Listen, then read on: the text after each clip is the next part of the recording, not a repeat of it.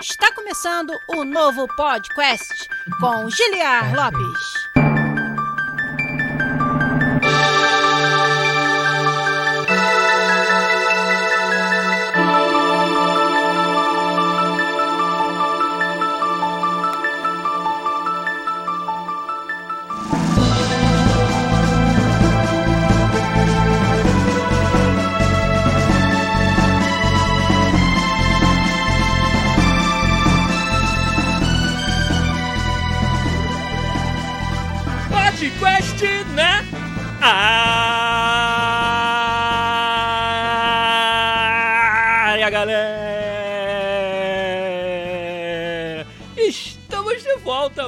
Vez nesse que é o único podcast onde você conversa em português com profissionais da indústria de games internacional. Eu sou Giliar Lopes, designer dos games da série FIFA aqui na Electronic Arts em Vancouver, no Canadá, ainda me recuperando daquela cirurgia no dente que eu falei pra vocês semana passada, então minha imagem tá um pouco estranha, parece que tá faltando um dente aqui, na verdade. É só o trabalhinho que foi feito aqui, então não reparem aí o visual meio bizarro. E mas nós estamos aqui para cumprir a nossa promessa e fazer um episódio muito esperado, tanto por mim, como com certeza por toda a comunidade. Um co-op com a Tiane e a Fernanda do estúdio Pixel Punk, as desenvolvedoras do Unsighted. Vocês podem ver aí, a Tiane e a Fernanda não estão com a gente no vídeo, mas vão estar aqui com a gente por áudio e trazendo todas as informações, tudo que vocês querem saber, respondendo perguntas de vocês sobre o trabalho no Unsighted, sobre o estúdio Pixel Punk, sobre a carreira delas também. Então já queria dar meu boa noite, meu bem-vindo a vocês. Tiane, obrigado pela presença e super feliz de receber você por aqui. Oi, muito obrigada pelo convite. Eu sou a Tiane Pixel, programadora, game designer, Uh, pixel Artist no estúdio Pixel Punk, aquela coisa que a gente faz um pouquinho de tudo. Sim. E muito obrigado aí pelo convite pro ah, podcast. A lista de habilidades só cresce. muito legal. Fernanda, muito obrigado você também pela presença Oi. aqui. Tudo bem? Tudo jóia, boa noite aí. Boa Tudo noite. Bem, eu sou a Fernanda desenvolvedora, compositora, sound designer e várias outras coisas aí que num estúdio pequeno a gente tem que fazer um pouquinho de tudo. Com certeza. Isso e muito mais a gente vai querer saber aqui no episódio de hoje. Sintam-se abraçadas pela nossa galera que já está aqui acompanhando no chat da Twitch, twitch.tv podcastbr. Você que está ouvindo o formato podcast, você que está assistindo a íntegra no YouTube depois de lançada na terça-feira, perdeu perdeu a oportunidade de estar aqui no Twitch com a gente, acompanhando ao vivo e participando, fazendo perguntas, comentando sobre a pauta de hoje, que é, como eu falei, muito esperada pela nossa galera e para mim um grande prazer receber as desenvolvedoras desse jogo fantástico que é o Unsighted. Vou dar um shout para quem já tá aí com a gente, o Menino Sombra, direto da Nova Zelândia, parando tudo no trabalho para participar com a gente. O Phil Strife também tá aí. O Mac Caitos, ou Mr. Caitos, falou que tá falando direto de Portugal. Muito bem-vindo aí, muito obrigado. O Vini HVC, o Arthur Giardi também. O Mauau, meu querido Maurício, meu colega game designer e o Thiago CWB também, a minha querida Lu Cecília, Luísa Cecília, minha colega, produtora de games na Hermit Crab e também já é, apresentadora do podcast por um dia aqui com a gente. Obrigado pela presença de todos e todas e todos vocês. Foi muito legal ver a galera chegando aí em peso. O Rodrigo UFS 2010 também chegou aí com a gente. Olha, hoje realmente, Tiane, Fernanda, é, tem um hype bem grande sobre esse episódio. Eu acabei dando spoiler semana passada e falei que a gente ia receber vocês aqui, então eu espero realmente que a galera vá aparecer em peso. Então, olha, a gente vai começar, não vamos perder tempo, a gente quer realmente usar o máximo do nosso tempo com vocês para falar de Unsighted, para falar da carreira de vocês e de vários assuntos que a gente tem na nossa pauta. Então, o que, que eu vou fazer? Subir a música rapidinho, dar aquela, aquela beliscadinha no, no cafezinho na água, dar alguns avisos e na volta a gente já começa com tudo conversando com a Tiane e com a Fernanda do estúdio Pixel Punk. Então vamos começar esse podcast 401 Co-op.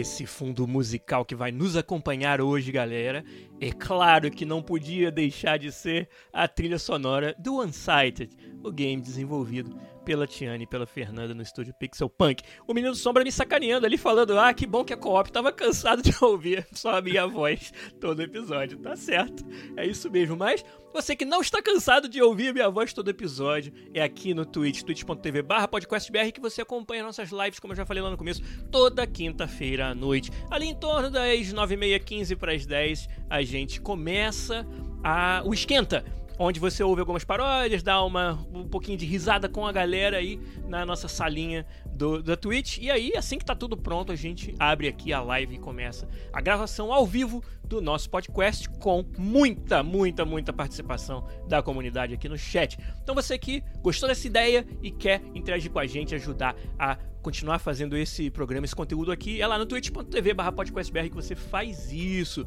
Além disso, se você quer ser um membro da nossa comunidade, nós temos o nosso servidor do Discord, discord.link barra podcast, discord.link barra podcast. Você vai entrar na, naquela que já está se tornando aí a maior comunidade do Discord de desenvolvimento de games do Brasil, com quase 1.500 membros, entre pessoas que apenas jogam os games ou que têm curiosidade sobre como os games são feitos, até estudantes iniciantes e profissionais com experiência na indústria. E lá no nosso Discord você vai trocar ideia sobre tudo isso e muito mais. Vai encontrar pessoas com as mesmas aspirações, as mesmas motivações que você e vão poder aprender juntos, se organizar para participar de game jams, tirar dúvidas sobre como os jogos funcionam, como é o dia a dia do desenvolvedor de games, tudo isso e muito mais lá no nosso Discord. Discord.link/podcast é feito pela comunidade para a comunidade. A minha querida Lu Cecil já deu aí uma sub com a sua conta Prime Gaming aqui no Twitch. Muito obrigado. São oito meses de apoio. Quer dizer, esse apoio é só o começo. A Lu é moderadora do nosso Discord. É membro honorária aqui do podcast. Já podemos falar assim, né? Já, já, já é de casa totalmente. E é também patrona nossa lá no Patreon, no PicPay. Muito obrigado, Lu, pelo seu apoio fantástico de sempre. Então não vou mais perder grande tempo assim com os avisos, não vamos né, entrar de cabeça nos assuntos de hoje. Quero trazer de volta aqui as nossas convidadas, Tiane, Fernanda. Quero muito conhecer vocês e que o nosso público conheça vocês. Então, se vocês pudessem contar um pouquinho, por favor, como que vocês começaram, desde a paixão pelos games, né, como que isso surgiu e como isso se tornou um, uma profissão, né? E como isso se tornou a, a, vontade não só de jogar, mas também de fazer. Conta pra gente um pouquinho disso, por favor. Oi, então, tá, eu vou começar falando. É... Então, jogar videogame é um negócio que eu faço assim desde que eu nasci praticamente. Meio que aquela coisa de que primeira lembrança que eu tenho assim da minha vida era o meu pai chegando em casa com o Super Nintendo com a fita do Super Mario World e, e, e eu jogando pra caramba ele. E Aí eu sempre tive essa, essa, coisa de gostar muito de jogar videogame, só que eu acho que mais do que isso, eu gostava de saber, de tentar entender como que eles eram feitos e já desde é... essa época. É, então aquela coisa de às vezes eu, eu, eu, gostava de desenhar, só que eu não ficava desenhando paisagem ou coisa assim, eu ficava desenhando bonequinho que era para ser um jogo imaginário na minha cabeça. Eu ficava desenhando fase, eu ficava desenhando tipo fase do Mario World, assim, que não existia, como se eu criando minhas fases, assim. Imagina se tivesse o Mario Maker na época, né? Mas não, tinha. Aí eu ficava desenhando no caderno as fases. Não, não te atrapalhou. Falta de Mario Maker não foi a é. desculpa. e aí esse tipo de coisa. E aí, muito rápido, assim, quando eu comecei a mexer em computador, eu descobri essa, as ferramentas que já existiam na época, assim é, de tipo RPG Maker, até um pouquinho do Flash mesmo, que era onde o pessoal já fazia uns jogos mais independentes nessa época, assim, eram, eram recursos mais limitados, mas dava, dava para fazer muita coisa legal. E aí eu comecei a experimentar com, com esse tipo de coisa. E é claro, nunca deixando assim de, de jogar videogame mesmo, só que sempre com esse interesse maior em como fazer eles, sabe? E o que rolava ali por trás. E desde, e é isso. esse iníciozinho você já tinha essa curiosidade inata, não só de é, experimentar os jogos, mas é, tirar a casca, vamos dizer, e ver como, como que é feito por dentro. Olha que fantástico.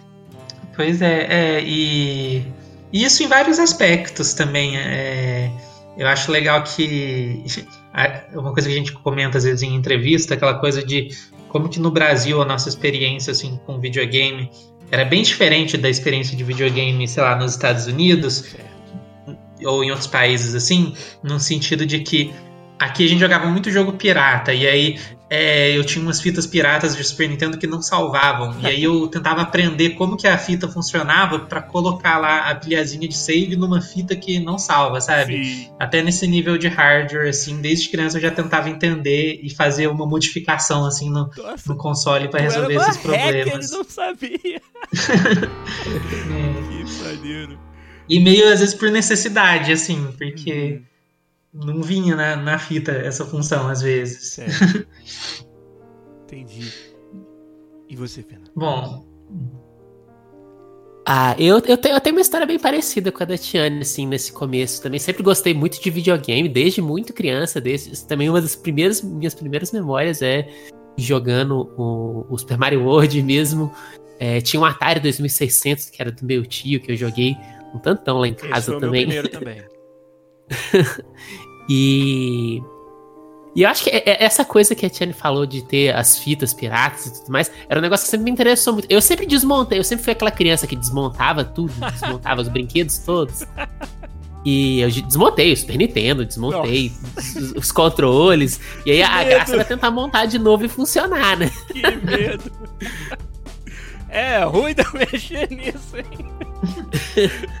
Até hoje é um hobby meu. Legal, tá vendo? É, um, dia, um dia desses a gente tava aqui fazendo modificação no Game Boy nosso, colocando bateria recarregável no Game Boy. A gente faz isso até hoje. Caraca.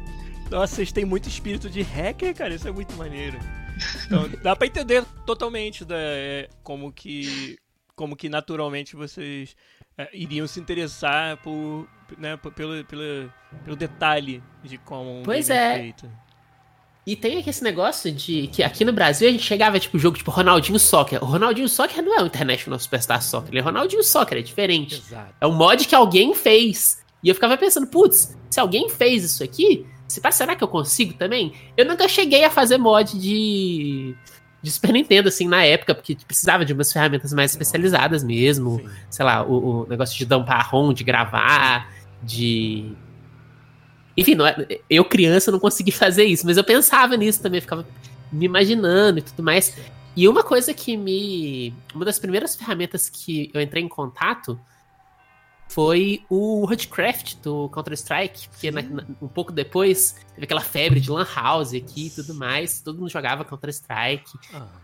E, e, tinha, tipo, aquelas fases no Brasil, tinha CS Rio, a DS Sampa e tudo mais. Joguei muito, CS E aí eu procurei saber é, quem que fez e tudo mais. E tinha o site do, do Mataleone, que foi quem fez essas, essas fases, uhum. e tinha os recursos, ele ensinava a fazer as fases e tudo mais. E eu fiz um tanto de fase de, de CS na época, assim, eu ficava fazendo. Fiz a famigerada fase da escola. Ah, sim.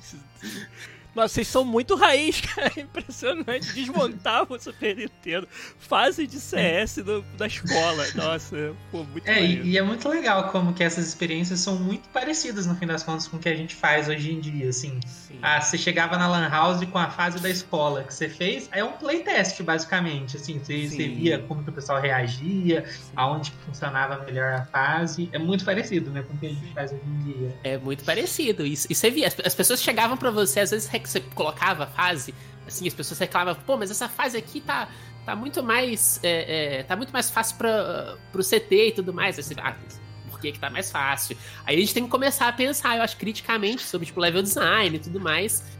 E.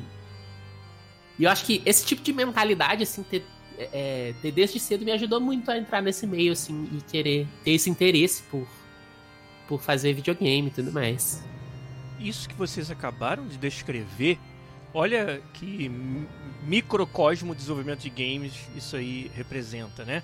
Ou seja, vocês deviam essas experiências, por mais que parecesse, né, que é estou fazendo mais para me distrair ou né, meio que uma brincadeira, tinha que tinha aí de aprendizado já sobre o loop de iteração em um projeto de game, né? É fascinante, assim.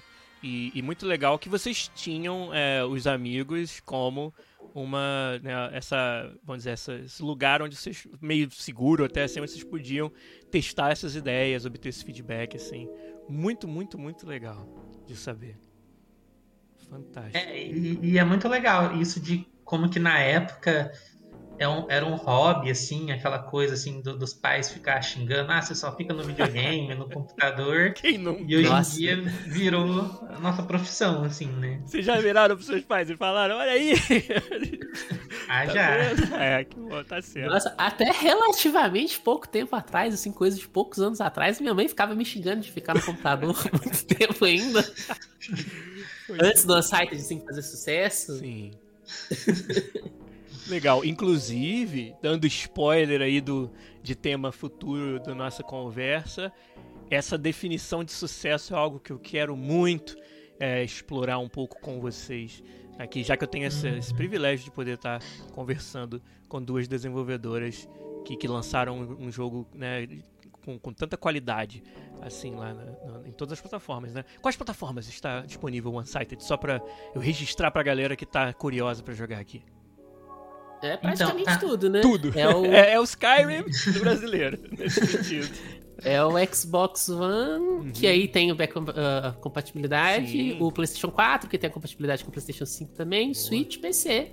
Nossa. PC tem na, na loja da Humble, tem na Steam, tem no GOG. Sim. E As maiores, acho só. que tem mais. tem mais Store? umas lojas aí. Conseguiram botar na Epic Store ou não? Não, na Epic Store não. A Epic. Ainda não. É, Bom, conversa para outra ocasião. A Epic Store, mas tudo bem. É, não, muito legal. Agora. Tá, e, e antes da gente começar a contar. Talvez, né, na verdade, fazendo a ponte entre o background mais pessoal de vocês e a história de desenvolvimento do Unsighted, como que uma coisa levou a outra? Né? Ah, é, nós né, gostávamos de fuçar, de, de sabe, realmente né, desmontar e remontar e entender de como as coisas são feitas. Fizemos mods, fizemos pequenos pedaços de games, mas e daí para se encontrar desenvolvendo seu próprio game autoral, é, até terem é, se juntado para isso também, né, terem se achado no mundo para fazer isso. Como é que foi essa história? Como como que vocês foram de hobby, né, de hobbyistas para ter uma, um projeto realmente como um site de desenvolvimento de games? Então, é... do meu lado, é... aconteceu que depois que eu terminei a, a escola, o ensino médio, eu jamais achava que daria para trabalhar com games, ainda mais aqui no Brasil. Eu não tinha referência nenhuma, Sim. não conhecia muito muitas pessoas. E aí eu fui fazer uma faculdade de arquitetura, porque tinha um pouco a ver, né? Aquela coisa de, de saber desenhar e de fazer fase de CS, modelagem 3D. Verdade. Fazer uma fase de CS é quase como fazer um projeto de arquitetura Sim, ali. É claro. E aí era uma área ali que tinha, tinha um pouco a ver. Sim. Junta Só que eu fiquei muito, muito essa frustrada. coisa da forma e da função, que é tão importante Isso. no design, é tão, muito importante também na arquitetura, né? Você enxergar o projeto não só como a beleza, na estética, mas também a função que precisa exercer. Isso é tão level design, né? Eu consigo. É... Agora você falando assim, eu consigo fazer esse paralelo também, bem legal. E só que é, é aquilo, apesar de ter a ver, mas eu fiquei muito frustrada na faculdade de arquitetura. E aí, e aí nesse desespero, e era um, já era uma época que estava começando a surgir uns indies brasileiros, assim, tem tem os jogos do, do Danilo Dias que me inspiraram Nossa, bastante, da Joy Masher. Foi tipo na época que tava saindo o Oniken, o... depois teve o Odalos. E aí eu comecei a ver isso de que, putz, tem uns jogos brasileiros saindo aí. E como eu comentei até em off, mais ou menos, eu acho que foi, acho que já foi um pouco depois, mas eu conheci até o próprio podcast mesmo. E eu fiquei sabendo, nossa, tem um cara que, que trabalha lá na gringa e tudo mais, em, em uns jogos muito legais. Legal. E aí, sabe, foi começando a surgir essas referências, assim. E aí eu fui indo atrás, assim, tipo, pô, como é que essas pessoas conseguiram fazer isso? Por que, que eu tô tendo aqui que fazer esse curso chato aqui certo. e todo mundo me fala que não dá? E. E aí eu descobri, descobri que tinha um, curso de, de jogos digitais, que dava para fazer faculdade disso. Tava começando a aparecer nessa época também, tipo, a Unity, que, que era uma engine de graça, porque na época a Unreal era, era super caro, né? Certo. Não dava para uma pessoa assim conseguir ter acesso a ela. E aí eu comecei a aprender bastante assim de, de Unity em todo o meu tempo livre assim da faculdade de arquitetura, até que chegou num nível que eu me senti confiante para sair da faculdade de arquitetura e ir mais direto para a área de jogos. E aí eu comecei a fazer uma faculdade na área de jogos, mas foi um pouco naquela de mais para dizer para os meus pais que eu estou fazendo uma faculdade, é mas é? quase que instantaneamente eu já tinha conseguido um, um emprego na área, trabalhando com, com jogos mobile aqui no Brasil, em alguns, alguns estúdios menores aqui. E, e tudo com essa experiência de Unity, que na época tinha uma demanda muito grande, assim, tipo, de, de gente que sabia mexer com Unity. E eu acho que até hoje tem Sem ainda, dúvida né? nenhuma. É. Mas, e... mas ó, precisou de coragem, hein, para trancar a faculdade de arquitetura, considerada, né, uma, é. uma carreira muito mais estabelecida, reconhecida, é, e, e, e, perseguir o sonho de desenvolver games, precisou coragem nessa hora, hein? Ah, sim, nossa, foi foi muito difícil essa mudança. Imagina. assim. Foi aquela coisa de, de, eu escutei da família inteira que claro que eu não ia ganhar dinheiro, que ia ser um fracasso, que não ia dar certo. E aí é engraçado que é meio irônico, assim, que tipo. É, tem outras pessoas que eu conheço que foram fazer esses cursos mais tradicionais e aí hoje em dia, com crise, esse problema, um monte de problema que teve nessas áreas, estão passando muito mais dificuldade, assim. É. Mas enfim, espero que fique, as coisas fiquem melhores para todo mundo, mas, mas eu acho que nem eu mesma esperava que dava para dar tão certo assim com jogos aqui no Brasil. Isso foi uma surpresa até para mim, sabe? Eu achava que, ah, no máximo eu vou conseguir um, um, um emprego ali bacaninha e tudo mais, e talvez trabalhar num jogo legal aqui e ali, mas. No máximo dê para sobreviver de, disso, mas é, é. daí você realizar né, algo um pouco maior, a gente tem muito essa dúvida realmente no começo.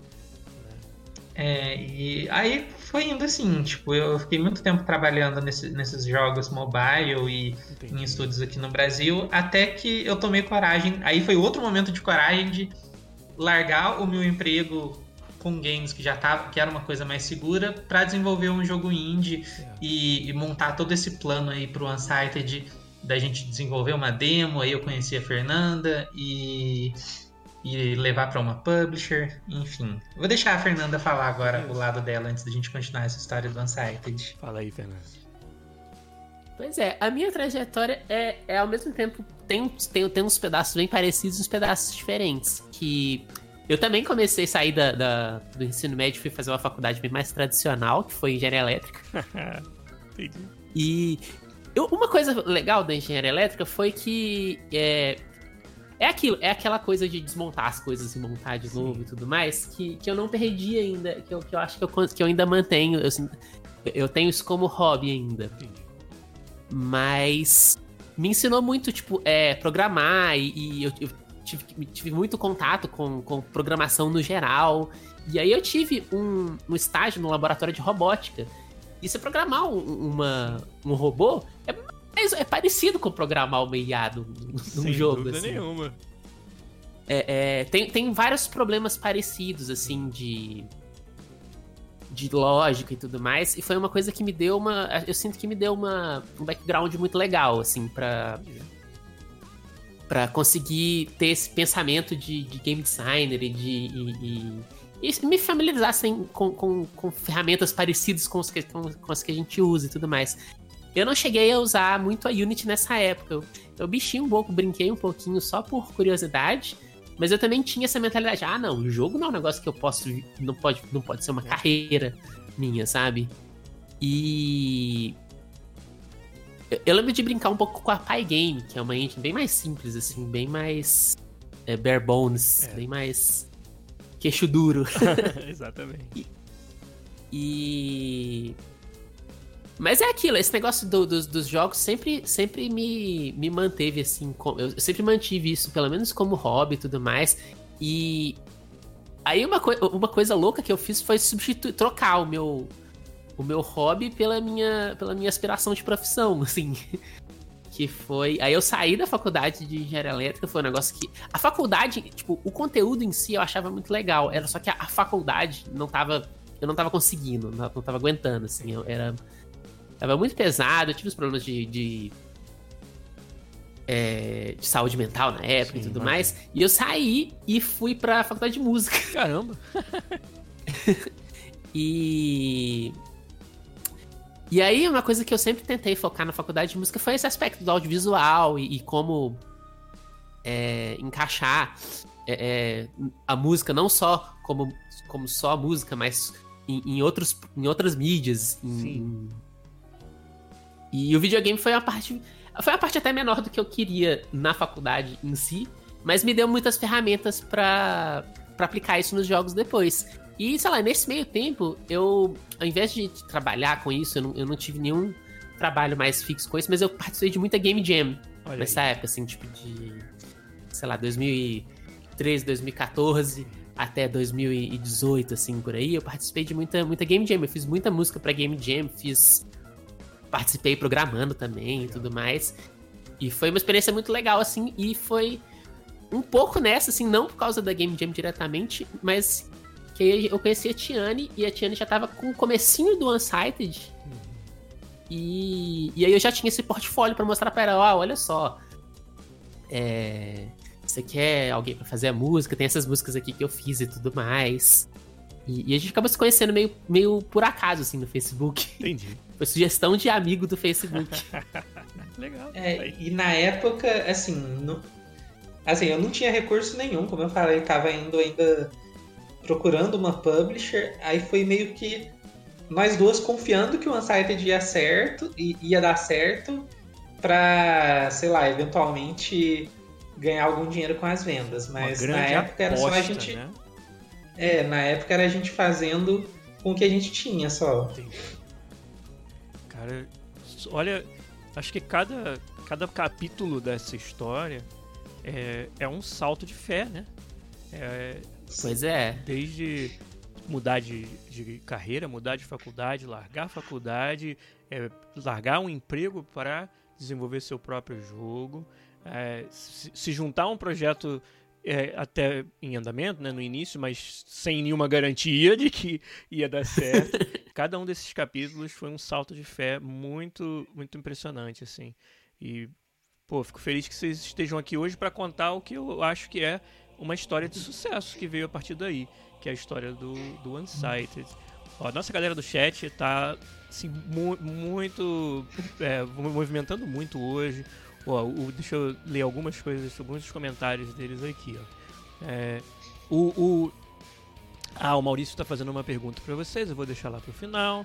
É, deixa tem, tem uma pergunta ali Diga. em cima que do Phil Strife, que eu acho que dá para encaixar no ah. assunto agora, que, que ele está curioso com, a, com as etapas de produção, como foi ter o contato com a publisher. Ah, legal. E aí essa história que, você estava falando de ah, que teve vários saltos de fé no, no, desenvolvimento do jogo e na nossa história, mas muita coisa foi muito planejada também, assim, pra gente não ir na loucura, assim, e sem pensar muito antes. E no caso do, do Unsighted foi isso também, como a gente chegou nas publishers, que antes de, pelo menos no meu caso, antes de eu largar o meu emprego, eu já tinha feito um plano, assim, ah, é, eu acho que com a minha experiência, em uns 5, 6 meses, eu consigo desenvolver uma demo muito legal assim do jogo que pode servir como pitch para as publishers. Aí eu juntei um dinheiro suficiente para eu sobreviver nesse tempo e já estava com, com esse plano de fazer um, uma demo que é um recorte vertical do jogo, que no caso é, era tipo uma fase do Unsighted, é, mas já com um monte de coisa implementada, ou, ou pelo menos semi-implementada, por exemplo, menus, cutscenes, diálogo, para mostrar para a publisher que eu consigo fazer um menu, eu consigo fazer é, uma transição de tela, esse tipo de coisa, sabe? Que às vezes as pessoas deixam para o final do desenvolvimento do jogo. E eu sinto que quando você vai chegar para uma publisher, se você é uma pessoa que não tem nome nenhum, como era a gente na época, assim, a gente não. ninguém conhecia a gente. É, você tem que mostrar que você consegue fazer essas coisas também. Mostrar e... que você consegue fechar os loops de desenvolvimento. Isso. Você consegue polir, é. não só você tem ali um conceito interessante, mas você tem, tem condições de, de finalizar isso, né? De terminar é. projetos, não só de começá-los. Bem interessante. Isso, é, porque tem muita gente que às vezes chega assim com a publisher com, com um protótipo, e o protótipo é aquela coisa que são tipo uns cubos só se mexendo ali, que é muito útil fazer esse protótipo só com cubos, sem nenhum polimento, mas não é às vezes o que chama mais atenção de uma publisher. Pode ser a ideia mais legal do mundo ali, mas às vezes não chama muita atenção. Você não vai nem passar do primeiro passo, assim. É, é, é, o que a Tiana tava falando de, sei lá, isso depende muito de com, com, quanta experiência você já tem, quanto nome você já tem. Sei lá, tipo, ah, sei lá, se chegar o Miyazaki certo. com o protótipo de cubo. o demo de cubo as do pessoas Miyazaki. acham que vão dar moral. Amor, né? é. Toma meu dinheiro aqui e vai fazer, né? Mas quando a gente não é o Miyazaki, aí já Pois é, a gente não era, a gente não, não é ainda. Sim. E aí a gente teve que mostrar mais serviço, sabe? Certo. A gente teve que, que, que mostrar, é. sei lá, até uns polimentos, eu acho que, que, que alguém com, sei lá, talvez com experiência um pouco maior, com um nome um pouco maior, talvez não precisasse, assim, tipo, ah, a pessoa já, já fez dois jogos, ela sabe fazer tal coisa, mas a gente tinha que provar que a gente sabia fazer essas coisas. E vocês acham que é, isso foi aí... fundamental para conseguirem um publisher que apostasse na ideia do OneSite?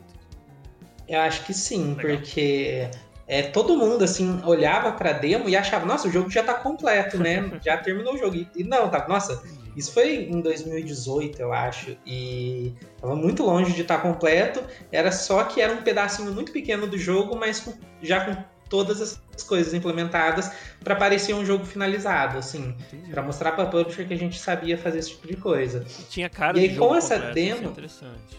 Isso. Já tinha até a música, uhum. efeitos sonoros que a gente fez exclusivamente para aquela demo. É, sistema e... de música dinâmica. Que legal, já tinha é. tudo isso naquele demo, olha só. Já. Maneiro. E aí, essa demo foi o que a gente usou para levar para o festival do, do Big uhum. aqui no Brasil. A gente mostrou para algumas publishers online. E aí, o legal é que, assim, aquele. O, o papo boca a boca sobre essa demo foi tão longe que as publishers começaram a chegar pra gente, falando, ah, eu ouvi falar que você tem uma demo muito legal. Teve os posts que a gente. Na época a gente fez uns posts no Twitter mostrando uns pedacinhos dessa demo. E aí chegavam as publishers perguntando, nossa, esse jogo já saiu? Vocês já têm publisher? E um monte. E aí aconteceu isso. E aí, no caso da Rumble, foi eles que chegaram até a gente, baseado nesse boca a boca que estava rolando já sobre como que a demo do Unsighted parecia muito legal nos eventos. Olha que lição fantástica e... para todo mundo que está nos ouvindo é, de, de um caminho muito interessante para chamar essa atenção, para conseguir esse, esse destaque, né? É, não uhum. só a forma como vocês utilizaram é, eventos, festivais, mas também o fato de ter pri priorizado essa parte do polimento na sua demo. Né? Olha que, que, que insight fantástico para quem está ouvindo a gente e, e pode aprender com essa, com essa jornada de vocês. Muito, muito, muito legal. Muito eu sinto que isso faz muita diferença, essa parte do polimento, assim, uhum. esses últimos 10%, talvez, assim. Uhum. Porque eu sinto que quando não tem essas coisas, as pessoas têm, ficam com a impressão, putz, ficou faltando tal coisa, ficou faltando efeito é. sonoro, ficou faltando. Tipo, o, a, é, eu sinto que no evento, assim, especialmente, você tem que chamar. É, você chama atenção com o quão legal o seu jogo é, mas para as pessoas ficarem no quão legal o jogo é, ele não pode ter coisa que chama atenção é, pro quão é, não pronta ela tá, sabe? É, porque tem muito, muito jogo assim em evento que às vezes tem um negócio ali meio fora do lugar e as pessoas ficam falando, ah, tá sendo desenvolvido ainda, deve resolver na hora que for lançar. E o Unsighted era engraçado que rolava o contrário. As pessoas achavam que ele já estava terminado, assim. por causa desses Onde que eu compro? É, o pessoal é, já estava perguntando onde estava. Imagino, não, imagino. que maneiro. E... É... E aí, foi, foi muito legal, porque como a gente, nessa época, a gente começou a ter contato com muita publisher, a, a gente acabou indo para outra estratégia aí, de que é de não aceitar a primeira publisher que, que aparece. Apesar da gente estar tá quase no nosso. A gente na época estava quase no nosso limite, assim, uhum. desse dinheiro acabando, porque a gente fez essa demo sem financiamento nenhum, só, só a gente mesmo. E a gente tentou segurar um pouco as pontas para não aceitar um, uma publisher meio no desespero, porque veio muito, muita proposta ruim pra gente. Entendi. E a gente sabe de, de histórias de desenvolvedores índios que às vezes estão numa situação complicada e aí no desespero assina alguma coisa com uma publisher e se arrepende depois. Aí a gente aproveitou também de ter tido essa oportunidade de ter contato, às vezes, com 10 publishers diferentes e comparar muito bem assim, o, as propostas e aí fazer contrapropostas. Tipo, ah, uma publisher ofereceu um negócio e a gente sabe que tem outra publisher que ofereceu três vezes mais. E a gente pode falar, ah, ó, mas tem, a gente tem uma proposta melhor aqui, não tem como você fazer melhor. E. É, e muitas vezes tipo coisa de tipo de termo, é, tipo, ah, o quanto é recoupable, o quanto é, hum. vai ser de publicidade, quanto vai ter de, de, outras coisas também, tipo, de ajuda, de porting, Sim. de. Importante. Esse tipo né? de coisa, às vezes, faz muita diferença. Claro. E, e, eu acho que passa um pouco desapercebido para quem nunca passou por esse processo, né? O, o quanto o publisher pode oferecer e você deve é, negociar, uhum. que vai além do, simplesmente dos valores, mas de suporte, uhum. né? De, de, tarefas talvez que não é interessante que vocês tenham que fazer todos dentro de casa. O que, que o publisher pode oferecer com relação a isso, né? E uhum. né, esse... isso varia muito de Nossa, publisher para publisher. Claro, imagino. Uhum. Olha, cada, cada, cada uma dessas, dessas observações que vocês estão fazendo, eu acho que são de um valor assim, sabe, é, gigantesco para a galera que está nos ouvindo. Ó. O nosso querido Vitor, o Vetor, lá no, no chat, é, tá falando: ó, isso mostra o quanto vocês pesquisaram antes de pular de cabeça na busca por um publisher. Estão de parabéns. O Vitor trabalha na Ubisoft, é, lá em Montreal, e é nosso uhum. patrão de longa data também, um alguém com uma vivência aí na indústria, que sempre ajuda a gente aqui nas lives. É, e aí ele usou o termo pular de cabeça, né?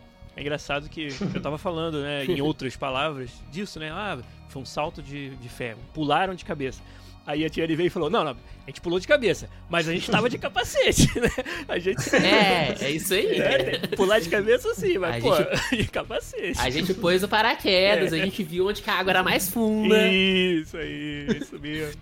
Muito, muito, muito legal. Fantástico para todo mundo que tá ouvindo todas essas dicas, gente. É, e, esse é um lado, assim, essa coisa das negociações, de, uhum. de trabalhar mais essa parte do estúdio, é um lado que a gente não mostra muito, que as pessoas acham que não tem, que isso acontece automaticamente. E não é, assim, grande parte, assim, do, do nosso trabalho e do nosso desenvolvimento foi nessa parte, assim, Imagino. de essas burocracias de contrato com publisher, contrato com loja. E é um negócio que a gente está fazendo até hoje, assim, claro. assim, de é, isso, ter muito não... pé no chão e saber saber organizar bem esse lado do estúdio, assim. Isso não acaba se só aumenta. Sim, e tem que estar preparado, né? O desenvolvedor que quer empreender, né, que quer ter o seu próprio estúdio, tem que estar uhum. preparado para ter que lidar com isso e dicas como as que vocês estão dando aqui, eu acho que são realmente valiosíssimas nessas horas é, de, de, de, enfrentar esses desafios de, de né, do, do, do, do, trâmite que é publicar um jogo, né?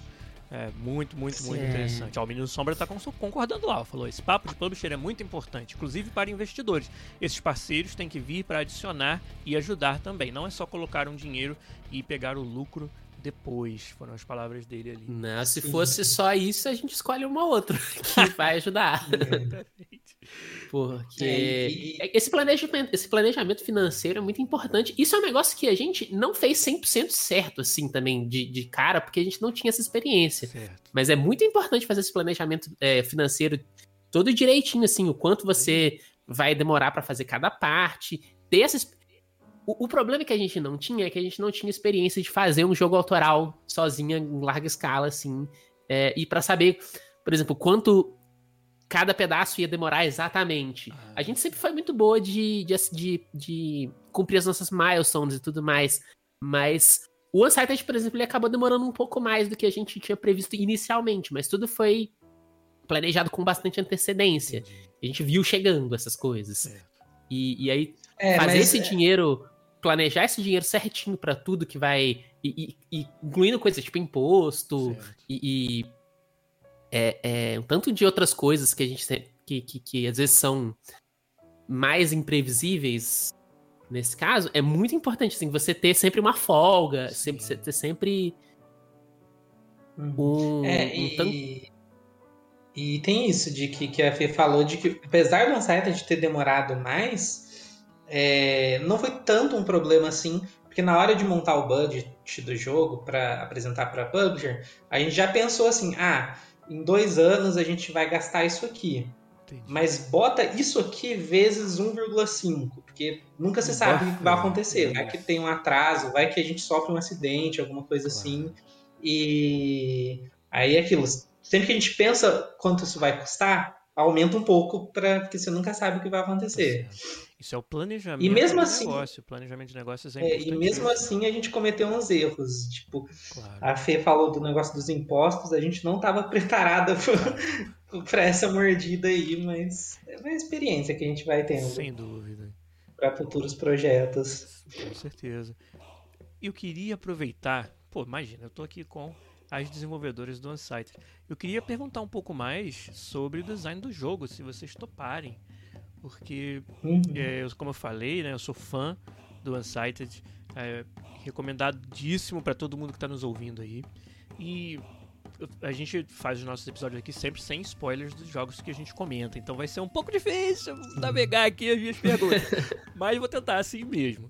É, uma até um assunto que já foi é, um episódio inteiro do podcast aqui é, é essa dificuldade que nós como, como designers temos com a relação de, a, com relação à pressão de tempo aos nossos jogadores, né? Como é, é tão difícil você é, trazer mecânicas que gerem um sentimento de urgência no jogador. Então esse, na verdade, que foi o assunto do podcast que eu estou me referindo, é, é o sentimento de urgência, né? E One-Sighted, entre várias outras é, features, características que eu acho geniais nele, é, a forma como vocês decidiram lidar com urgência, né, com tempo né, e essa mecânica de tempo de vida, né, o tempo de vida útil dos autômatos no jogo é algo que eu achei assim diferenciado, né? Pra, de novo, uhum. tentando não dar spoiler, mas pra galera que não conhece o jogo ainda, é, no Unsighted os personagens todos são autômatos e eles têm um tempo de vida útil que é diferente para cada um. Esse tempo vai passando de acordo com né, o tempo de jogo. E então acontece de personagens meio que expirarem a validade, vamos dizer, alguns desses autômatos durante sua, sua playthrough. Inclusive o seu personagem, o personagem principal. E inclusive personagens que têm importância. Todos os personagens, então, inclusive os que têm importância para mecânicas fundamentais do jogo, né? Como loja, como upgrades, etc. E, e mais pra frente é introduzida uma forma de você é, jogar com essa mecânica, que é tomar decisões em que você pode sacrificar alguns personagens em prol de estender a vida de outros, ou até de novo do seu próprio personagem, ou do seu companheiro e tal. E isso né, é a melhor forma que eu consigo descrever sem dar spoiler, né? É, ou dando o mínimo de spoiler possível. É, e, e para mim é o quanto isso gera de decisões morais dificílimas no jogo. Isso para mim foi o grande encanto para ser bem sincero, do Unsighted. Além de todas as outras mecânicas onde ele é absolutamente competentíssimo, né? Se não fosse, se o combate não fosse tão gostoso, se o level design não fosse tão brilhante, é, ia ser difícil a gente sequer poder explorar tão bem essa, essa, esse outro lado, essa outra mecânica que para mim é um dos fatores mais diferenciais do jogo de vocês. Então eu vou ser meio egoísta agora e vou fazer a pergunta que eu sempre quis fazer para as desenvolvedoras desse jogo. Como surgiu isso? É, vocês desenharam desde o início do jeitinho que, que foi implementado? Ou foi fruto de iteração? E, e da onde saiu essa, essa ideia e essa coragem de colocar o seu jogador nessa situação de dilema, muitas vezes moral, fortíssimo que essa mecânica de urgência do jogo traz? Conta um pouquinho para mim, por favor. Então, tem muita coisa para falar Imagina. sobre isso, tem vários aspectos que dá para analisar sobre isso.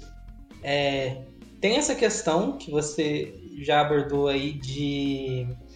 Não foi uma ideia que a gente planejou muito do início, mas foi aquele tipo de ideia que quando a gente começou a ter, a gente percebeu que ela resolvia vários problemas que a gente tinha com o jogo ou com, com os gêneros que a gente estava se inspirando ali.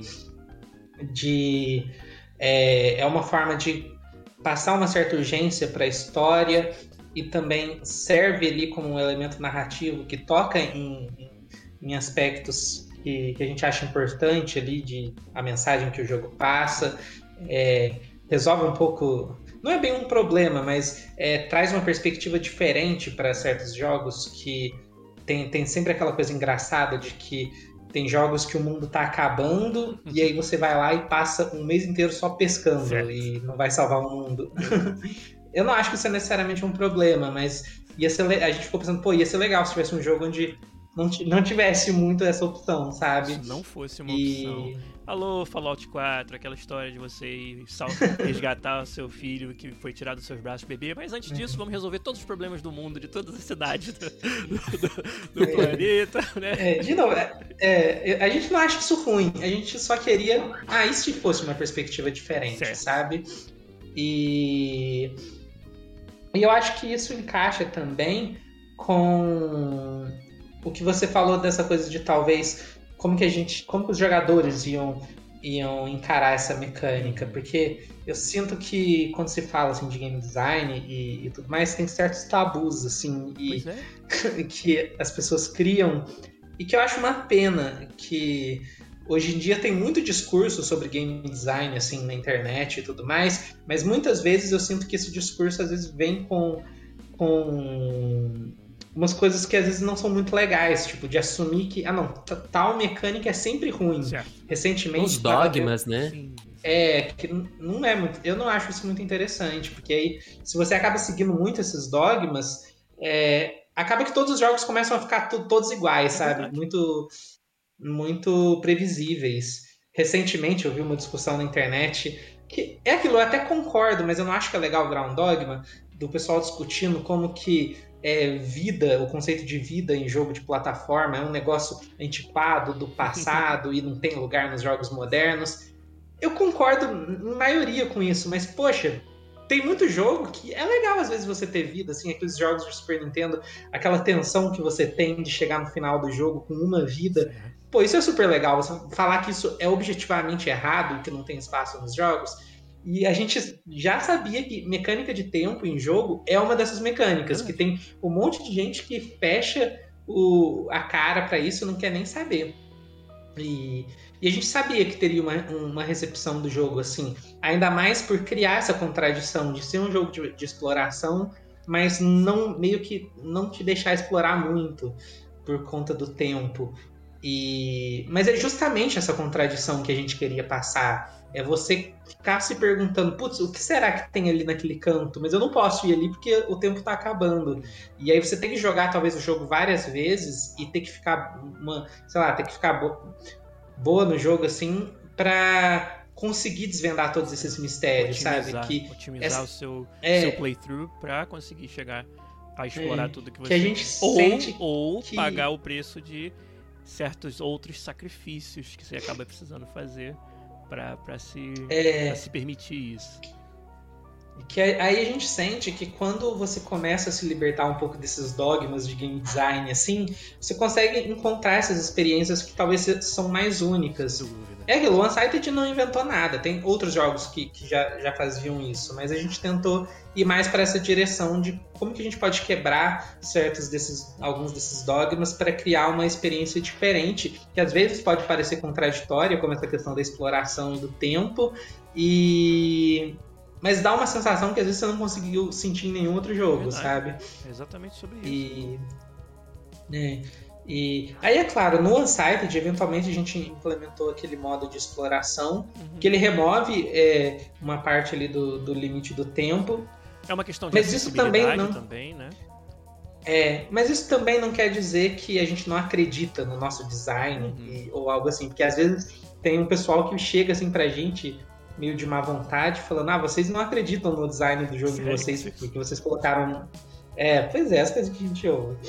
E... É, e essa parte, esse modo, ele é fundamental, eu acho, assim, a, a gente criou ele, sim, também por, por causa dessas questões de acessibilidade, também para essas questões de, de talvez defletir um pouco desse...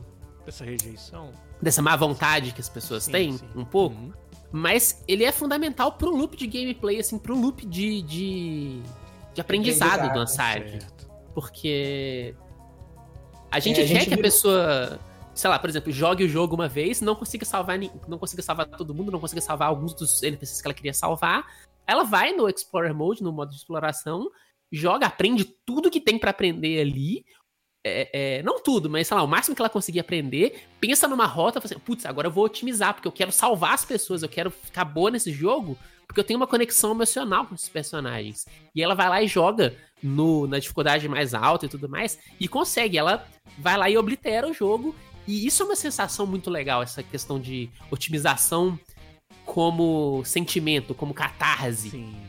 É, e, e, e, é legal porque naturalmente essa mecânica de tempo ela tem muito a ver com a questão do speedrun, que Sim. é uma coisa que a gente gosta muito e a gente queria fazer um jogo que meio que naturalmente faz o jogador ter um mindset assim, de, de speedrun. E a gente ficou muito feliz como que isso funcionou, porque a gente já recebeu muita mensagem das pessoas falando assim que, nossa, eu nunca nem pensei em speedrun, mas o Unsighted me fez jogar como speedrun e a pessoa usou o Explorer Mode desse jeito para aprender o jogo sem a pressão do tempo e depois tentou jogar mais com, com o tempo na dificuldade mais difícil e conseguiu. Que é uma filosofia até parecida com o que eu estava dizendo desses jogos antigos de Super Nintendo, assim, que você tinha que jogar várias vezes para aprender o jogo. E e é uma coisa que, que a gente sente que não tem mais muito em, em, alguns jogos modernos, assim. E até a expectativa dos jogadores. Por isso que às vezes existem esses conflitos, tem as pessoas que falam, ah, não vou jogar o Unsighted por causa do limite de tempo. Porque hoje em dia você tem uma expectativa para jogo que é aquela coisa, ah, eu vou sentar aqui e tantas horas e vou jogar o jogo, acabou, depois eu vou pro próximo jogo, sabe? É quase como assistir um filme. Sim. E o Unsighted ele é mais sobre você aprender, ter que jogar várias vezes. E, e às vezes ter coisa que você só não vai conseguir fazer, que você vai conversar com o seu coleguinha lá e ele vai falar que fez uma coisa que você nem sabia que existia. A gente não está muito preocupada se o jogador vai conseguir experimentar tudo que o jogo tem. Então tem muita coisa escondida. Sim. Eu tô com um sorriso de orelha a orelha aqui ouvindo vocês falarem, porque é, tem tanto do que vocês disseram é, é, demonstra, né, uma não sei se a palavra é maturidade de, de design, mas tem algo no que vocês estão narrando que é fascinante para mim, eu tenho certeza pra galera que tá ouvindo, de, sabe, de ter enxergado o, o jogo de vocês e, no geral, né, essas tendências, vamos dizer assim, do game design, sob essa ótica de que, olha, tem aqui uns certos dogmas que gente pode até concordar com eles na maior parte do tempo, é, a gente entende por que eles existem, a gente entende por que os jogadores é, rejeitam, a gente entende por que talvez grandes estúdios e grandes jogos AAA precisem a, sabe, se ater ao que os dogmas determinam, porque o público-alvo deles e o risco de você alienar uma parte desse público-alvo é um risco absurdo. Mas espera aí, nós somos um estúdio independente fazendo o nosso jogo autoral e a gente acha que realmente tem uma fórmula aqui de, de, de, de design que, que vai dar bom, sabe? Que vai gerar, é, por exemplo, essa jornada do jogador através do game que a Fernanda narrou, que eu, que eu achei fascinante. Assim, é, a gente realmente espera que o jogador é, é não consiga de primeira, de, entenda que precisa otimizar, utilize o modo explorador para ficar bom nisso e aí faça a run que vai que vai atingir o seu, seu objetivo mais, mais narrativo ou emocional com o jogo. Então, é, eu acho que de, precisa de uma maturidade de, enquanto designer para enxergar aquilo que você está fazendo de tão longe, vamos dizer assim, né? Uhum. E, e é muito fascinante. Né? Tendo jogado o jogo, a gente experimenta isso e fica difícil saber o quanto foi de propósito, o quanto é, os desenvolvedores realmente tentaram gerar essas sensações, né? Quando você fala do, do sentimento speedrun, né? Que fica bem claro quando você joga o game. Pô, será que foi proposital? Mas é engraçado, toda vez que eu me faço essa pergunta e eu tenho a oportunidade de conversar com desenvolvedores, eu descubro que sim, foi proposital. O que significa o quê? Que game design é isso. E game design é você, é você sabe, saber o que você está fazendo, é você é pensar e, e estudar, utilizar a, a inteligência de design que você tem para gerar experiências memoráveis no seu jogador. E, e, na maior parte das vezes, na imensa maioria, não é por acaso que isso acontece. Então, mais uma vez, isso é, é, é, confirmado aqui conversando com vocês, o que para mim é sensacional. É, e, é. e, tem isso que você falou de sobre essas regras, esses dogmas, de fato, é muito importante você entender o porquê que elas existem. É, de onde elas vêm. É, antes de tentar quebrar com elas. Só por quebrar ou, entendeu? É, sem, sem, é. sem entender das consequências que isso pode trazer para o seu jogo. Porque deve ter um motivo que elas existem. Não pode ser só porque a comunidade decidiu, ou um pequeno, seleto grupo de jogadores teimosos decidiu cancelar todos os jogos que não são do jeito que eles querem. Não é por causa disso. É, é sim, porque é. é determinados projetos têm determinados requisitos para os quais você não pode abrir mão de alguns desses, dessas regras ou desses preceitos. E, e que bom que tem, que existe a indústria indie, existem projetos que podem arriscar, que podem se dar ao luxo de, de, de não se ater a todos esses dogmas para nos trazer experiências diferenciadas, como, por, por exemplo, a experiência que o Unsighted traz. Pois é, a gente tentou ter muito cuidado com essas Imagina. coisas, porque a gente entende, é igual eu falei, a gente entende de onde é que essas coisas vêm, que problemas que, elas, que essas coisas resolvem, certo. que problemas que essas coisas deixam de causar, sabe? E aí, se, se, se a gente sabe quais são esses problemas, quais são os e acho que mais importante até do que isso, quais são os sentimentos que elas geram no jogador, a gente pode trabalhar com isso. A gente pode é, é, encarar a narrativa do jogo do ponto de vista do jogador e não só da história, porque muitas vezes a gente vê que é uma coisa muito separada, assim, tipo, ah, a historinha do jogo e o jogador jogando são coisas completamente diferentes. É a separação entre história, gameplay e tudo mais. E a gente gosta de aproveitar que a gente tá fazendo um, um videogame. Não vou falar o termo, não. tá bom. Dissonância Mas é... narrativa. Isso. Bingo. Mais uma coisa que a gente gosta de aproveitar é que a gente tá fazendo um videogame, não um filme, Exato. não uma novela, não um livro. E, e, a gente tem a oportunidade de gerar essas coisas, de, de fazer essas decisões serem do jogador. Certo. De ter impacto é, é, e, e, ter esse impacto emocional nele tudo mais, de ter essa, essa frustração e essa catarse depois e tudo mais, que eu sinto que é, é, é, é assim, é uma coisa muito única do videogame e que eu acho que é muito legal. Uhum.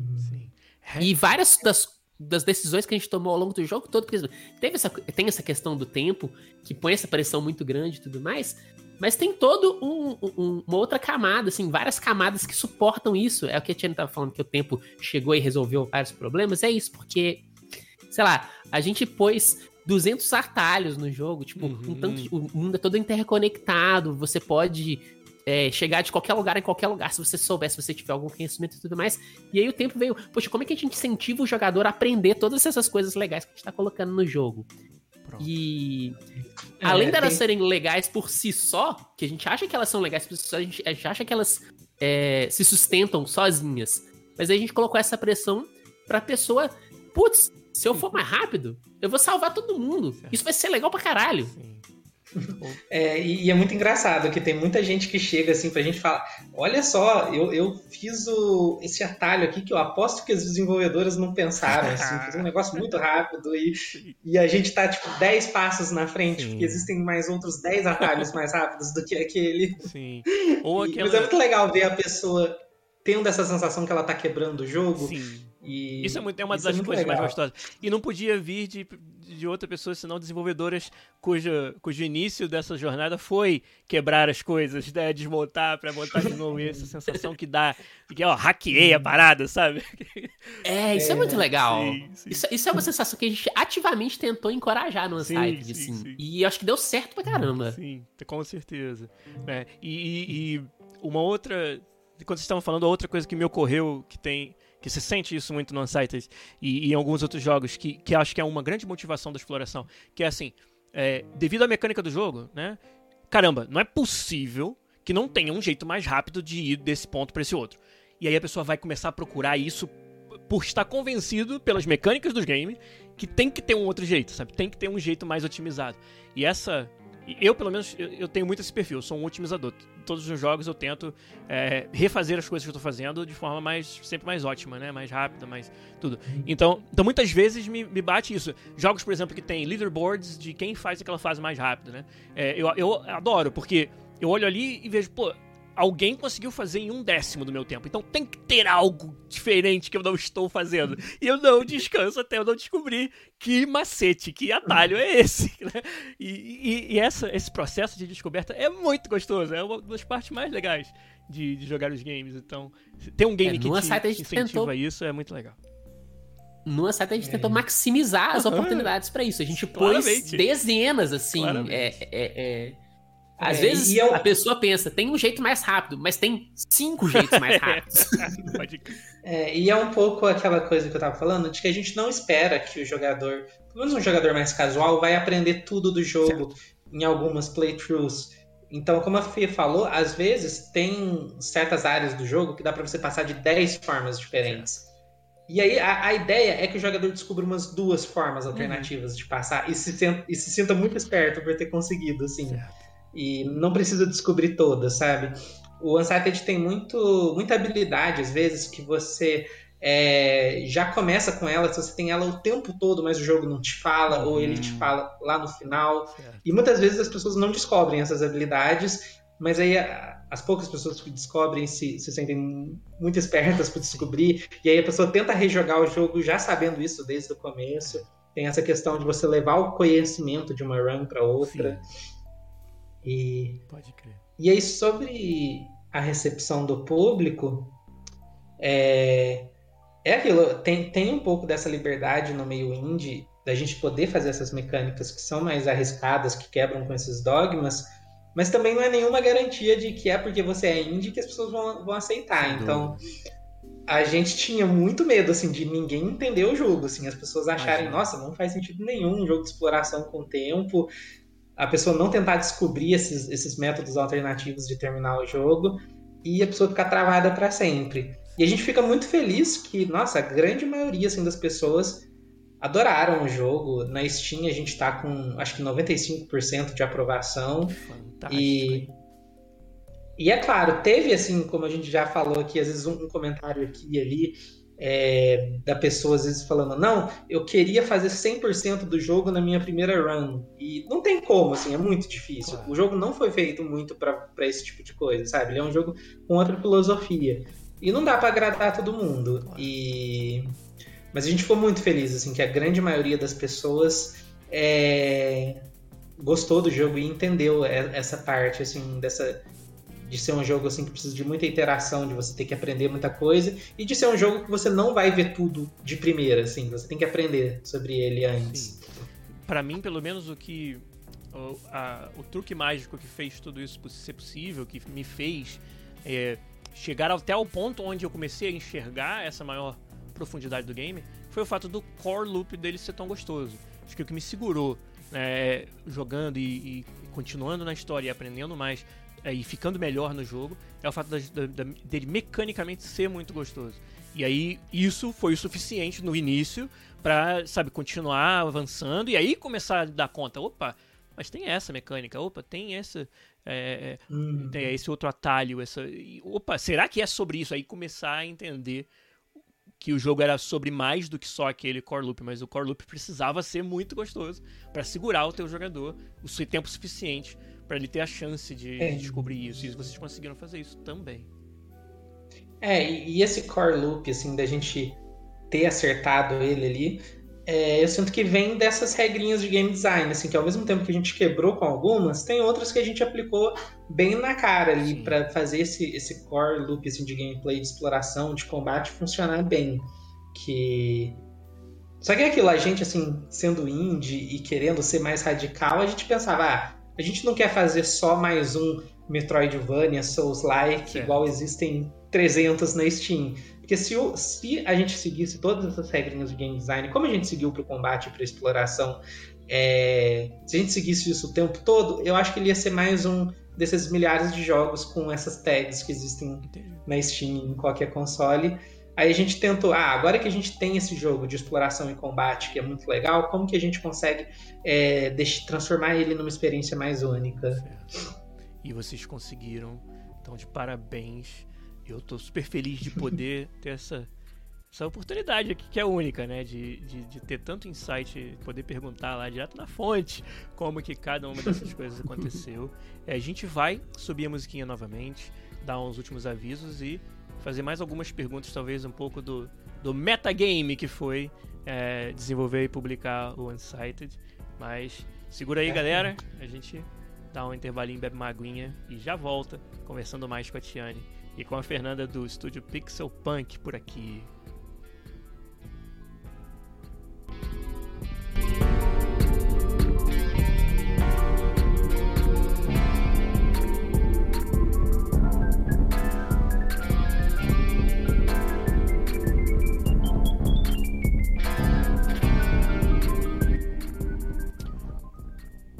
Podcast 401.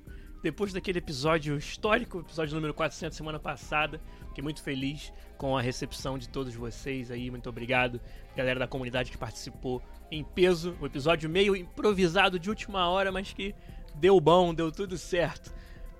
Os avisos da segunda parte, antes da gente voltar a conversar com a Tiane com a Fernanda. O nosso projeto de mentoria do podcast vai sair do papel, galera, finalmente. É, já fizemos o processo de seleção dos mentorados. Vocês vão receber um contato da assessoria aí nesses próximos dias, aí no próximo fim de semana, com os detalhes mais burocráticos de como a gente vai fazer acontecer o projeto de mentoria do podcast. Estou muito ansioso para conhecer cada um dos mentorados e poder trabalhar junto com vocês para atingir os seus objetivos, né? A gente tá, tentou nesse processo de seleção selecionar mentorados onde eu sinto que eu posso é, fazer uma, uma, diferença, né? De alguma forma. Né? Então, fiquem ligados aí vocês que se inscreveram. A gente, claro, vai responder a todos. Nem todo mundo foi selecionado porque era impossível caber no, no, no tempo que a gente tem para dedicar a esse projeto. Mas, e é claro que a gente vai procurar abrir novas vagas e né, fazer um rodízio disso aí quando e se é, for, for é, apropriado. Então fiquem ligados aí, a gente vai entrar em contato em muito breve sobre a mentoria do podcast. Vocês que acompanham nosso canal já sabem também que nós somos apoiados 100% pela comunidade. Aqui no Twitch, twitch.tv podcastbr com sua sub, com sua conta Prime Game, a gente fica muito feliz quando cada um de vocês aí escolhe o podcast como seu canal para dar o seu apoio, a sua sub todo mês. Mas você que não pode contribuir na Twitch. Também pode se tornar um patrono do nosso, do nosso canal com qualquer valor lá no patreon.com podcast ou no picpay.me podcast. Aqueles que contribuem de um certo patamar para cima se tornam patronos premium. Esses sim, e tem lá canais exclusivos no nosso Discord, onde a gente conversa sobre o que vocês quiserem.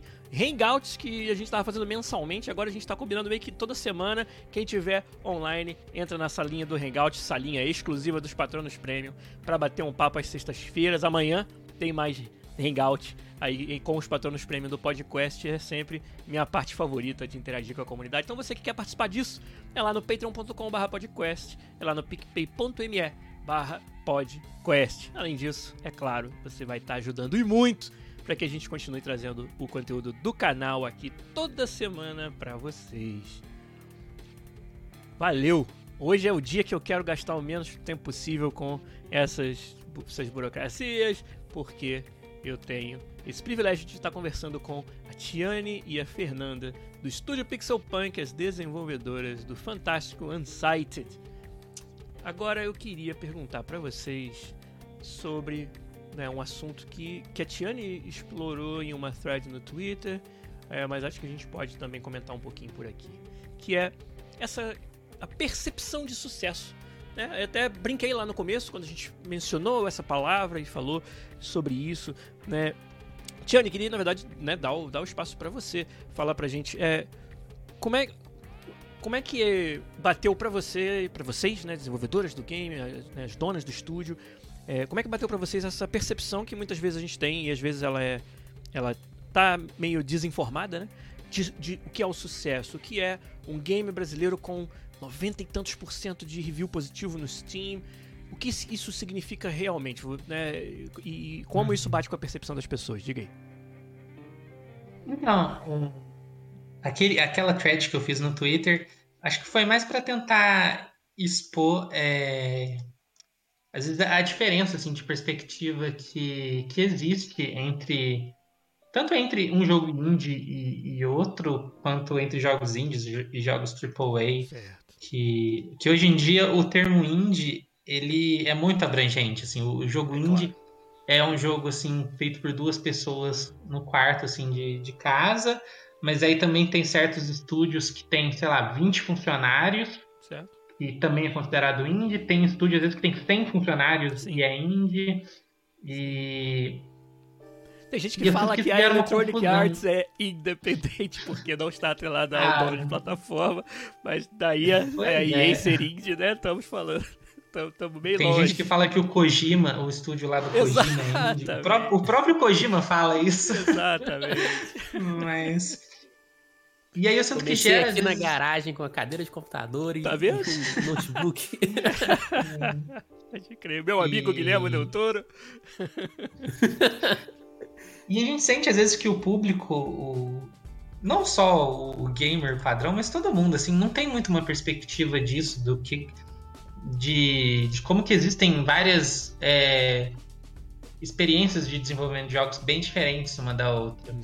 Que às vezes as pessoas ficam falando assim, não, por que, que é, tal jogo não tem um milhão de updates e todos esses features, e aí esse outro jogo indie tem tudo isso aqui. E aí você vai ver o outro jogo indie é feito por um estúdio muito maior e teve um financiamento muito, muito maior do que esse outro jogo, sabe? Mas as pessoas colocam tudo meio que no mesmo balaio.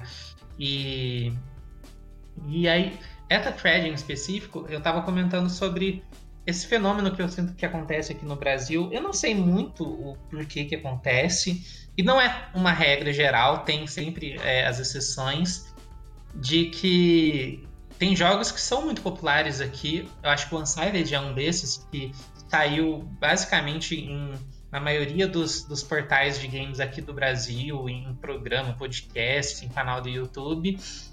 E, e as pessoas acham que foi assim um sucesso universal, que o mundo todo conhece. Sim. E, e não é bem o caso. E às vezes as pessoas comparam assim, não, ah, o, o Unsighted é o Hollow Knight brasileiro. E e aí você vai ver, tipo, pô, o, o, alcance que um jogo, às vezes, como Hollow Knight, o Hyper Light Drifter tem, uhum. é milhares de vezes maior do, é. que, do que os jogos que a gente tem por aqui. É, é, é outra ordem métrica... de grandeza. Sim.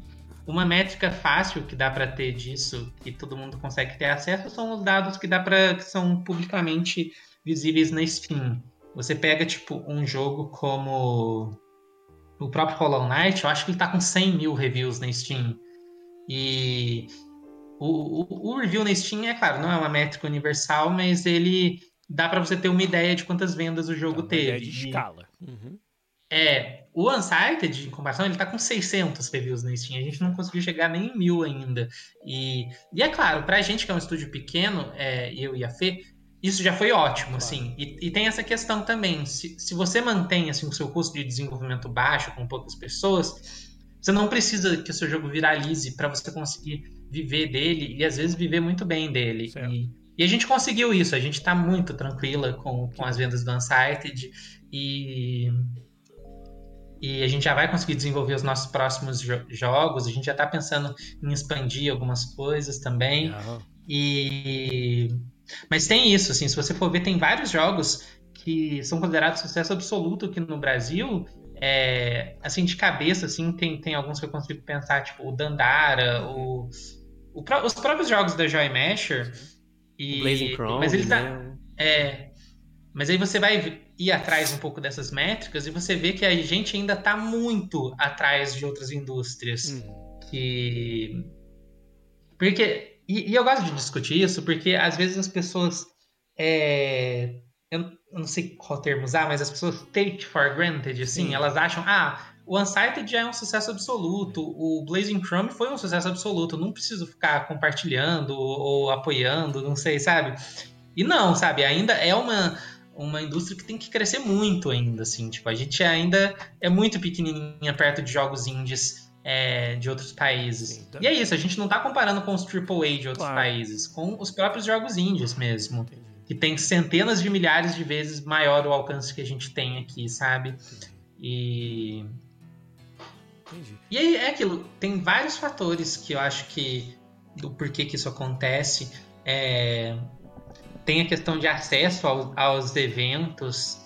É, com o Unsight a gente teve um pouco desse, desse problema de que a gente não conseguiu ir para eventos lá fora porque estava tendo a pandemia e, e isso faz muita diferença porque aqui no Brasil, por exemplo, a gente conseguiu aparecer em vários portais que você vai nesses eventos, aí você conhece o jornalista, você passa um cartão para ele e e às vezes a, gente não consegue ter esse tipo de contato com os jornalistas de fora, com o jornalista da, da IGN lá de fora, com o pessoal da GameSpot. Aí fica muito mais difícil de ter essa, essa divulgação assim do jogo. E enfim, ainda tem muito assim para a indústria crescer. É, o Unsighted não é o Hollow Knight brasileiro. Eu acho que o Hollow Knight brasileiro não existe, não existe. ainda. É, e e é uma pena, porque o, a qualidade do, dos jogos, eu, assim, desses outros jogos que eu falei, o Dandara, o Blazing Chrome, é, tem os jogos da Emerald também. É, não devem nada, mas ainda falta muito para a gente conseguir alcançar um público tão grande quanto certos jogos indies de, de outros países já estão alcançando, sabe? E eu não sei muito como a gente pode fazer isso, é, se isso é um trabalho mais da publisher, de investir mais em marketing, se é a comunidade que tem que divulgar mais. É, enfim, mas é uma coisa para se pensar, assim, de como talvez, é, eventualmente, pode surgir um jogo indie brasileiro que vai conseguir ter os, um sucesso desse tamanho, sabe? E a gente, é claro, vai estar tá sempre tentando aqui, talvez com, com os nossos próximos jogos e, e, apoiando os projetos que a gente vê das pessoas, é, sempre comprando eles, divulgando.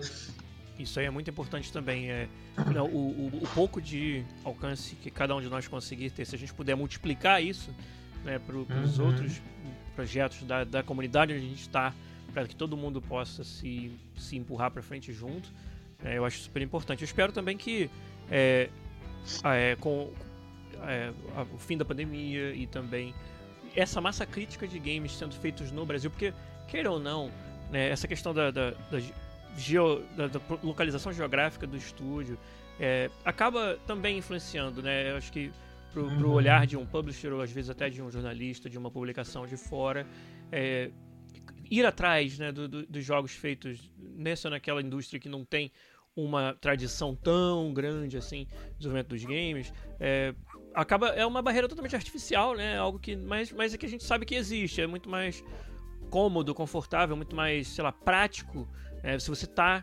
geograficamente próximo, se você está presente é, é, pessoalmente nos eventos, se você está né, é, é, esbarrando né, com essas pessoas, que acabe tendo essa, essa, essa, criação dessa conexão quase que humana, né, quase que pessoal, que acaba gerando oportunidade de você aparecer.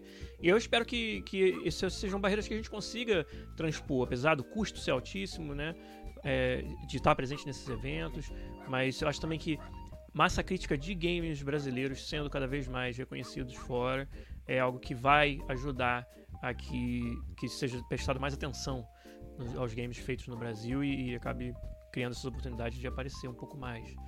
Eu espero que isso aconteça. Mas é, eu, eu deixei o link da, da thread no Twitter pra galera que tá aqui na, na live do Twitch e vai tam, tá, estar também na descrição tanto do vídeo no YouTube quanto do episódio do podcast, seja lá onde for que você estiver consumindo esse conteúdo, a gente vai deixar o link para vocês acompanharem lá o que foi essa discussão. E aí, Tiane, Fernanda, acho que a gente está encaminhando assim, para o finalzinho da nossa conversa, infelizmente, porque é uma pena, mas é o, o tempo que, que nos demanda isso. É, mas olha, tem um, um item da nossa pauta aqui que eu não quero de forma nenhuma deixar de abordar que é inclusão e representatividade é, na indústria de games é, e assim o pouco que eu consegui pescar né de acompanhar os perfis de vocês e é claro de ter jogado o Unsighted é, fica muito claro que representatividade é algo importante para vocês né? E acho que vocês é, dão um destaque para isso é, em entrevistas que eu já li sobre que vocês deram, é, até no, nos próprios perfis, né? E a forma como vocês uhum. se apresentam nos seus perfis. Né? Mas não sou eu que tenho que falar sobre isso, são vocês. Então eu queria que vocês falassem qual é essa importância, é, é, o que vocês acham que vocês é, conseguiram fazer com o Unsighted com relação à inclusão e representatividade nos games. O que vocês quiserem falar sobre esse assunto, o espaço é de vocês.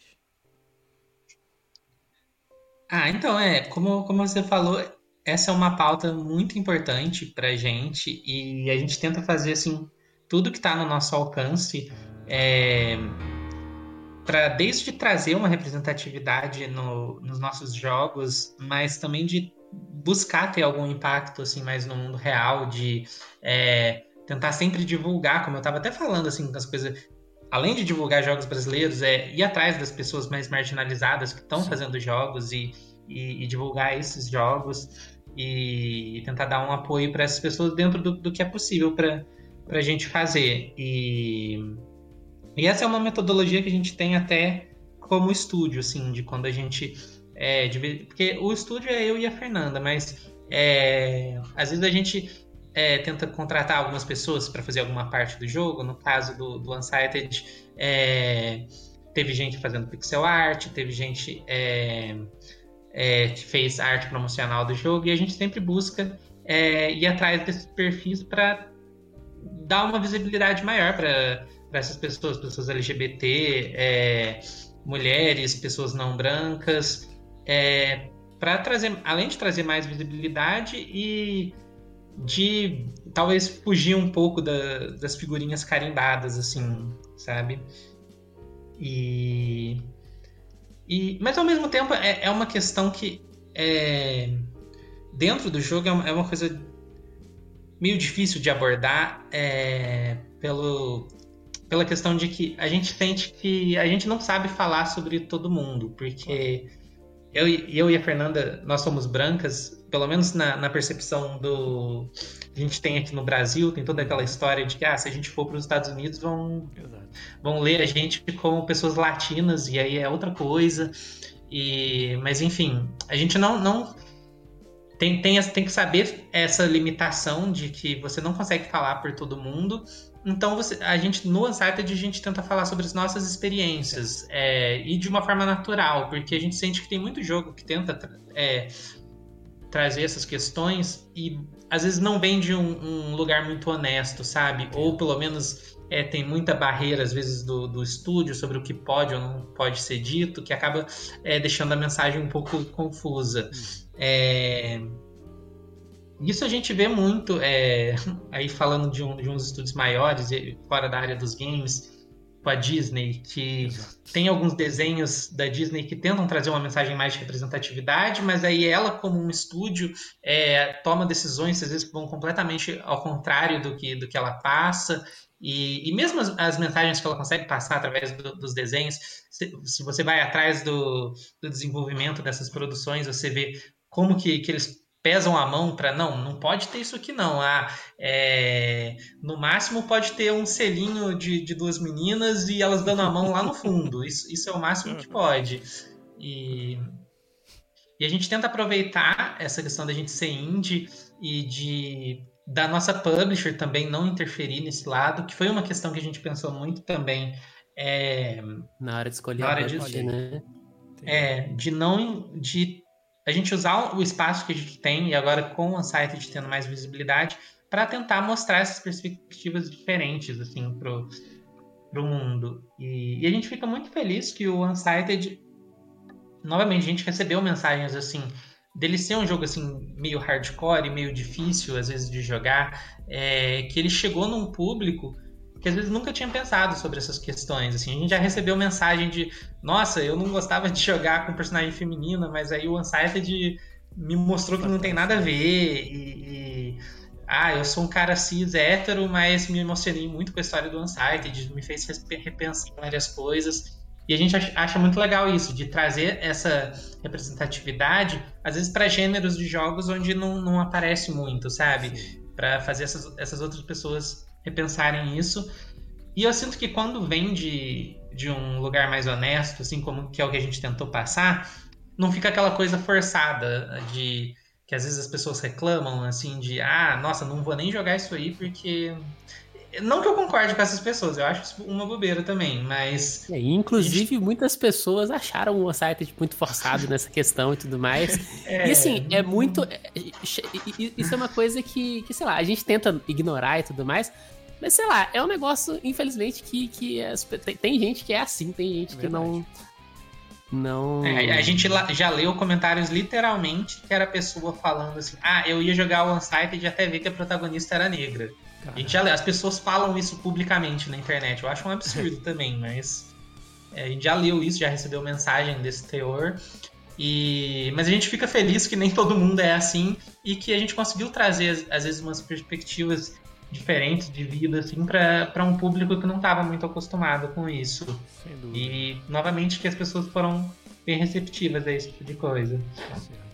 Eu, é, eu, é, eu, eu, falo bastante desse assunto aqui no podcast. É, dentro da, da, da, empresa onde eu trabalho, eu sou uma das pessoas que que procura é, promover é, esse tipo de discussão e até mais do que só uma discussão, é, ações em que a gente possa até utilizar a plataforma que são os games da EA, né, a plataforma gigantesca para isso e né, como toda grande empresa, é, o, o, processo para você chegar a isso ele é, é muito trabalhoso, difícil, é, mas Quer dizer, não, não consigo.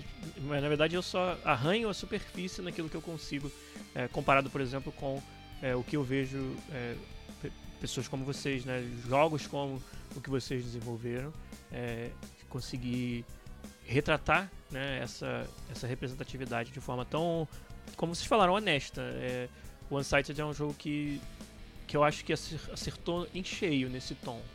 É, e assim, transparece assim bastante genuíno, né, a, a forma como que vocês uhum. conseguiram é, trazer representatividade no jogo e, e, até achei muito interessante quando lá no começo você falou, Tiane, sobre não só a, é, o, o, representatividade dentro do game, mas também decisões que vocês tomaram é, fora do game sobre o desenvolvimento ou a publicação do game, é, que foram motivadas também pelo, por, pela inclusão né, e por essa constatação, que eu acho que é uma das coisas mais difíceis de você convencer as pessoas, é, mas que a gente é, consegue enxergar, de que essa, essa diversidade não é só porque é bonito, não é só porque é a coisa certa a fazer. É, é também a coisa certa a fazer, mas, mas é porque essa diversidade ela traz um valor agregado ao que você está fazendo que, que sem a perspectiva única dessas pessoas diversas você não, não ia ter.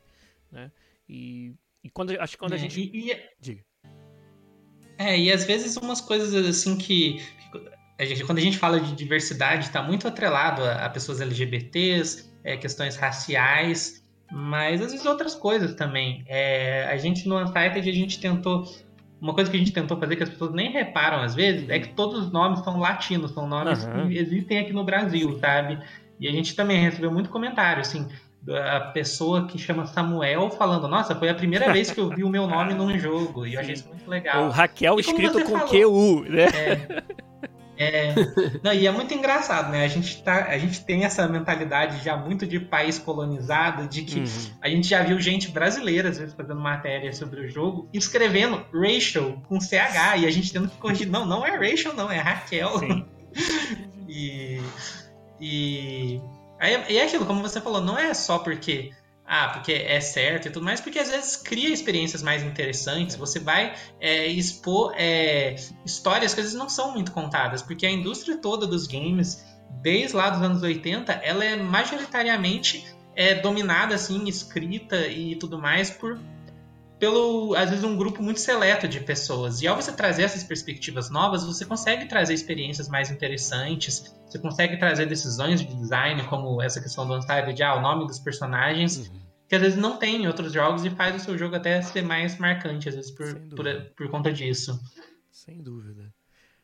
Gente, foi sensacional receber Tiane, Fernanda, do Estúdio Pixel Punk aqui no nosso podcast co-op. Pena que nós estouramos todos os tempos possíveis, mas olha, fica aqui meu agradecimento de coração pelas, pelo aprendizado. Meus parabéns pela, pela coragem em tantos momentos diferentes aí dessa jornada e parabéns pelo game que vocês desenvolveram no final. É, e o primeiro de muitos, espero eu, Você, né, acho que foi a Tiane que mencionou, né? Ah, acho que a gente já tá né, no ponto para começar a expandir nossos horizontes aqui um pouquinho mais, quem sabe novos jogos ou novo conteúdo aí. A gente aqui no podcast vai ficar observando. Mas, Tiane, obrigado demais pelo seu tempo, parabéns mais uma vez e muito sucesso para você. Bom, muito obrigada, muito obrigada pelo convite. A gente agradece. Legal. Fernanda, você. A gente agradece demais o convite. Valeu, não. Eu que agradeço, que isso. Eu que agradeço e, de novo, parabéns também é, pelo, pelo seu trabalho e que venham muitos outros games do Estúdio Pixel Punk aí pra gente jogar, hein? Vão vir, vão vir. Beleza. Galera, obrigado demais pela ajuda de vocês aí no chat. Não tivemos nem tempo de ler tudo que vocês falaram. E olha que vocês falaram, foi coisa. Mas, ó, é, no nosso YouTube vai ter a íntegra da live, onde todo mundo vai poder acompanhar de novo essa, essa discussão aqui. E, mas por hoje a gente precisa ficar por aqui. Mas um beijo, um abraço para todos vocês e até semana que vem com mais um podcast. Valeu, gente. Tchau, tchau.